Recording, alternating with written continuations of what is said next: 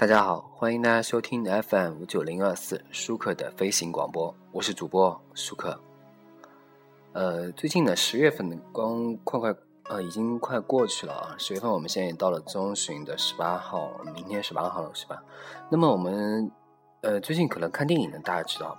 那么在国庆假期这段时间啊，很多人开玩笑说啊，这个国庆假期被黄渤一个人承包了。为什么呢？因为黄渤有很多电影在上映啊，包括《痞子英雄》第二部这个，还有这个《亲爱的》这部电影，还有包括《心花怒放》三部电影上映，票房非常高啊，三部电影加起来可能要过了有四五亿，可能接近有十亿啊。那么很多人说黄渤为什么会这么出名啊？那么本期节目呢，就来说一下黄渤。那么曾经呢，我在网上看了一期啊，这个《康熙来了》这个节目啊，是讲有一期是《痞子英雄》那期啊。因为《痞子英雄》第一季就是第呃《痞子英雄一》啊，当时由黄渤演的，对吧？但是感觉呢，你当时看的时候感觉感觉啊，黄渤的表现让人很舒服。于是呢，我都又看了很多其他的综艺了，台湾那都有啊。那么搜了一下，大概是在零八年、一二年。总体看下来，感觉呢，黄渤是个情商和智商非常高的人啊。那么我们姑且把情商算软实力啊，智商算硬实力。那么首先我们说情商高。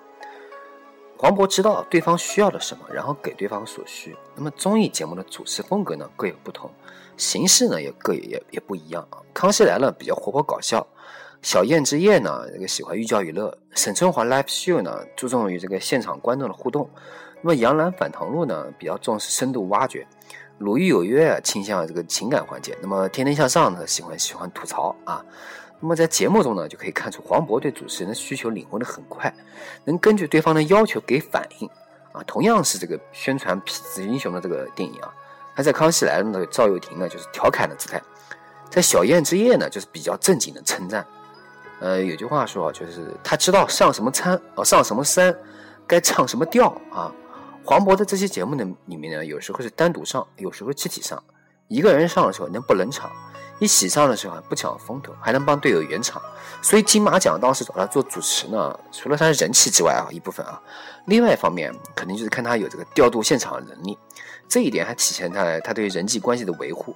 那比如说啊，他这个北极拍戏的时候，从永冻层取冰溶解成水，啊，送给了刘化，因为他知道刘化讲究这种生活品质，嗯，他能非常得体的拒绝别人的要求。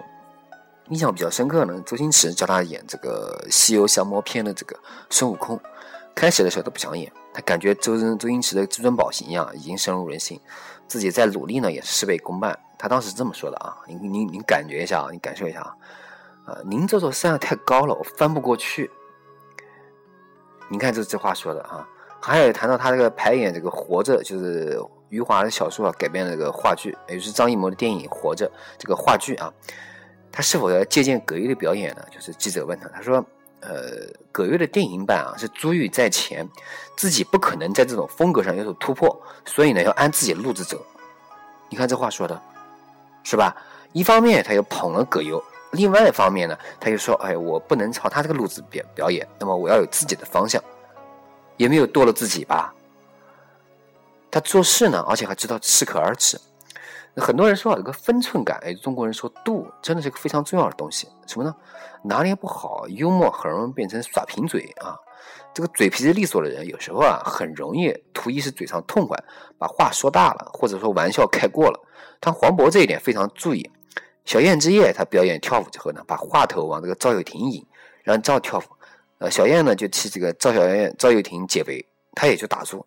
在《杨澜返唐录》里面提到有一次啊，经人介绍担任一个配角，然后呢，开拍前呢，副导演不满意，哎呀，就说，哎呀，怎么地要想换了他，但是呢，由于时间关系呢，就没换他啊，勉强录用了。但是人家抱怨是吧？他深受刺激，用心的表演，导演就回来非常满意是吧？这个梗呢，如果控制不好呢，很容易煽情。但杨澜说是说，呃，副导演也是对工作负责，做法可以理解。黄渤直接说什么？他说：“哎，是啊，是啊，不过当场还是非常难受的。”然后就结束这一段了，因为他知道对方不是不想要说的。那黄渤呢，应该是非常注意啊。有一句话叫“交浅言深”，我们人，我们这些普通人可能很注意，很很容易犯一个错误，就“交浅言深”什么意思呢？我们打交道还没有到那个地步的时候，我们说的很深啊。《鲁豫有约》呢提到有一次啊，他在电影学院里面当班长，一次比较大的全班作业呢，一个女同学因为感情问题，在考试前呢跑到外地去了。回来以后呢，黄渤就非常生气啊。他因为作业关系到大家啊，不是他一个人的事情啊，说了他。但这个过程呢，看到那女孩不说话，低头只撕裤脚，他立刻意识到自己的话说过了。大家可能人就看到这种问题啊，但是黄渤当时才二十六啊，他怎么样？他他多年就在外跑码头啊，社会经验比较丰富。他马上就说破啊，就看破不说破，还是好朋友。他做人做事呢也很有余地。那么说完了情商，我们接触他的智商。他智商为什么很非常高呢？他学习能力很强。跟他合作过的导演提到他很聪明。他的电影学院的老师也说，人家十天功夫才学会东西，黄渤最多两天学会了。善于学教学表现在表现在什么呢？他能吸取最有价值的东西。他获得金马奖之后呢，记者招待会别人都是祝贺呀，问片酬打算如何涨价啊。但他觉得最重要的是，侯孝贤导演当时对他说了一句话啊：钱可以多挣一点，但是别把身上的朴实给丢了。他听进去了，真的听进去了。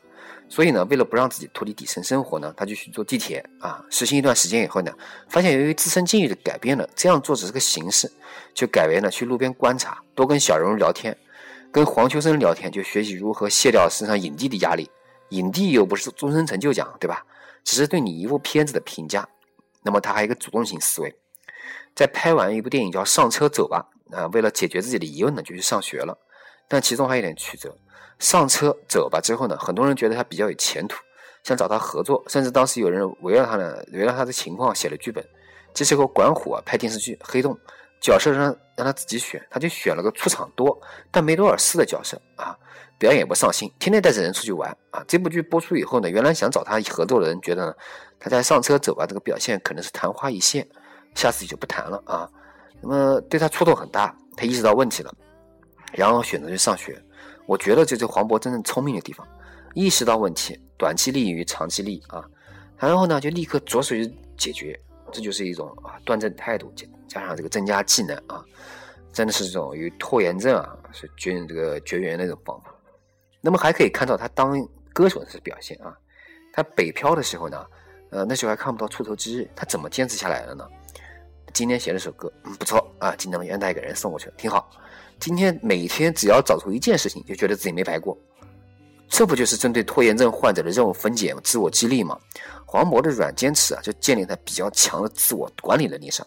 那么，所以黄渤这个人呢，老子活会来事儿，加成呢，加上呢这个属性还能吃苦，对吧？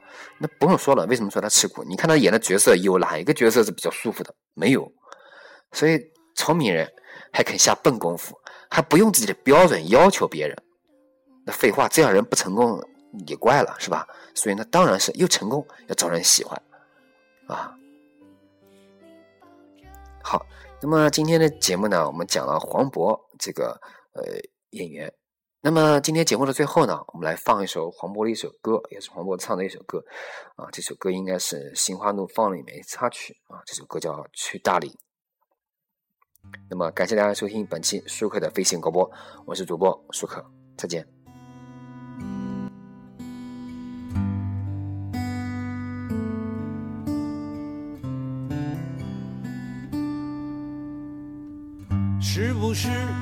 生活不太满意？很久没有笑过，又不知为何。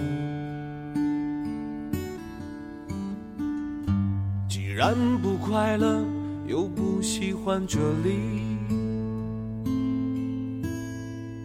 不如一路向西去大理。